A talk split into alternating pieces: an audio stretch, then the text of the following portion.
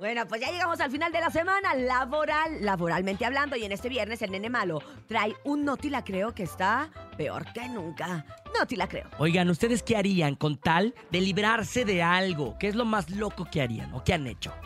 Ay, no sé, es que no sé cómo Tú, lidiar. de- tú liberar- liberarte de tu gan- novia. No, no, no, mi mujer, mi mujer la amo, pero un hombre Pero, fingió ¿cuándo- pero, su muerte. ¿Cuándo te vas a casar? Ah, eh, pronto, pronto, ¿El pronto. anillo cuándo lo entregaste? El Hace un anillo año. ya se lo entregué desde hace un montón. ¿Ya hasta se le perdió? Ya hasta, ya hasta lo empeñó, topo. Oigan, un hombre fingió su muerte para que la esposa deje de pedirle dinero.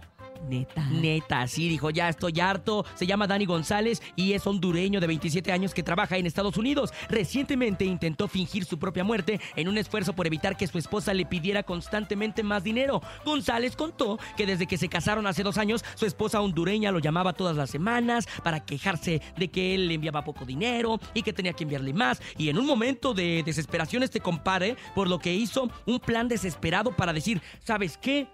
Díganle que ya me morí. No. Y que me deje de pedir dinero, Oh. No. porque ya estoy harto, no soporto. Y luego.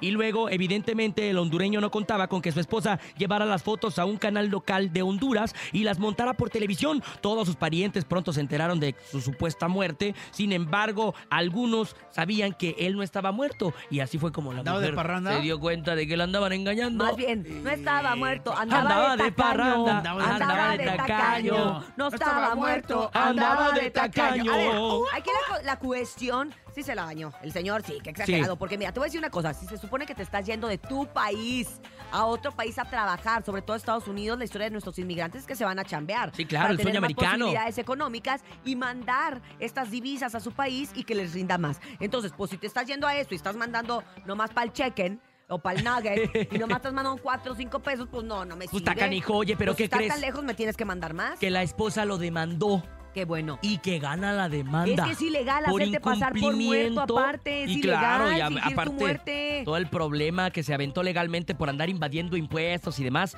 No, está bien invadiendo baboso. o evadiendo. Evadiendo. Evadiendo. Evadiendo. Ah, sí. ah, menos. Invadiendo, invadi- Invadiendo, invadiendo. dijo productor. Ay. No, ay, de veras, se ponen ay. bien nerviosos. Pero bueno, rapidito, ya nos vamos a ir del no te la creo, pero les quiero decir algo. ¿Qué? Esta- eh, algo parecido le pasó a la actriz que tiene precisamente en unos días eh, un año de fallecida, Olivia Newton-John. Ella que fingió ella se su hizo, no, muerte. ella se hizo súper famosa porque era la, la Sandy de Vaselina en nuestra Ajá. época. El esposo no hallaba cómo pedirle el divorcio. Ah. No por no darle dinero, sino vete tú a saber qué cuestiones. Ah, Y no se quería hizo estar pasar con por ella. muerto.